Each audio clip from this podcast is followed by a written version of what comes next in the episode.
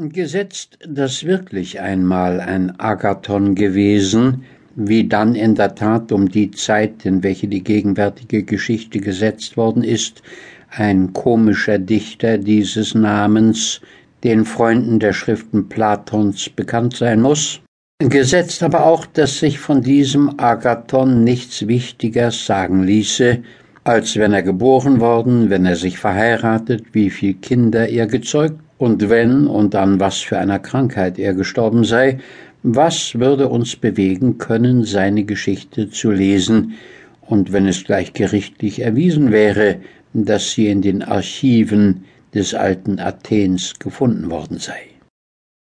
Die Wahrheit, welche von einem Werke wie dasjenige, so wie er den Liebhabern hiermit vorlegen, gefordert werden kann und soll, besteht darin, dass alles mit dem Lauf der Welt übereinstimme, dass die Charakter nicht willkürlich und bloß nach der Fantasie oder den Absichten des Verfassers gebildet, sondern aus dem unerschöpflichen Vorrat der Natur selbst hergenommen,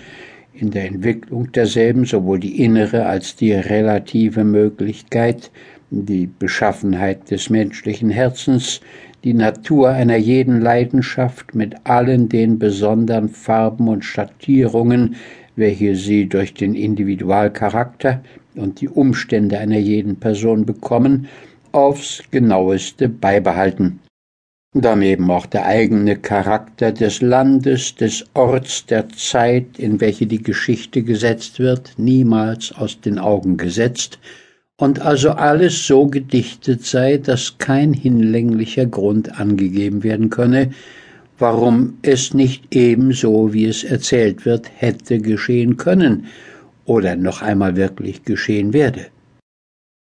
Diese Wahrheit allein kann Werke von dieser Art nützlich machen,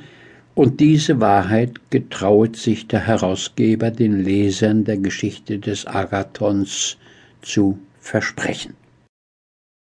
Seine Hauptabsicht war, sie mit einem Charakter, welcher gekannt zu werden würdig wäre, in einem mannigfaltigen Licht und von allen Seiten bekannt zu machen. Ohne Zweifel gibt es wichtigere als derjenige, auf den seine Wahl gefallen ist. Allein da er selbst gewiss zu sein wünschte, dass er der Welt keine Hirngespenster für Wahrheit verkaufe,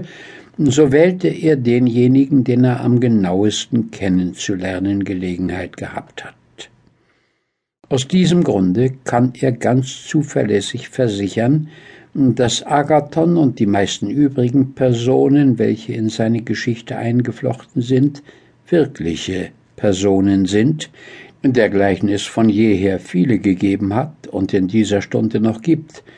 und dass die Nebenumstände, die Folge und besondere Bestimmung der zufälligen Begebenheiten und was sonst nur zur Auszierung, welche willkürlich ist, gehört, ausgenommen, alles, was das Wesentliche dieser Geschichte ausmacht, ebenso historisch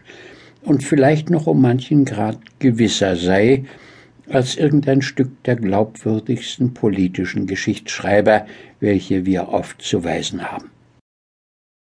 Es ist etwas Bekanntes, dass öfters im menschlichen Leben weit unwahrscheinlichere Dinge begegnen, als der Chevalier de Mouy selbst zu erdichten sich getrauen würde.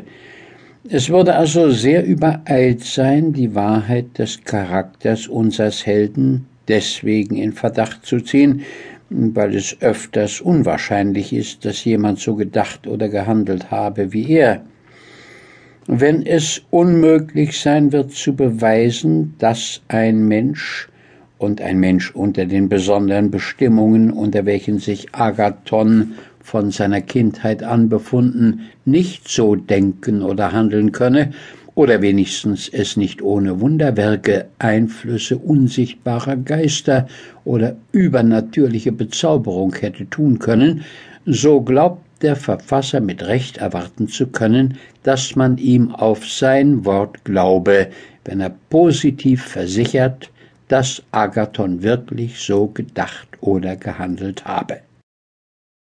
Und zu gutem Glücke finden sich in den beglaubtesten Geschichtsschreibern und schon allein in den Lebensbeschreibungen des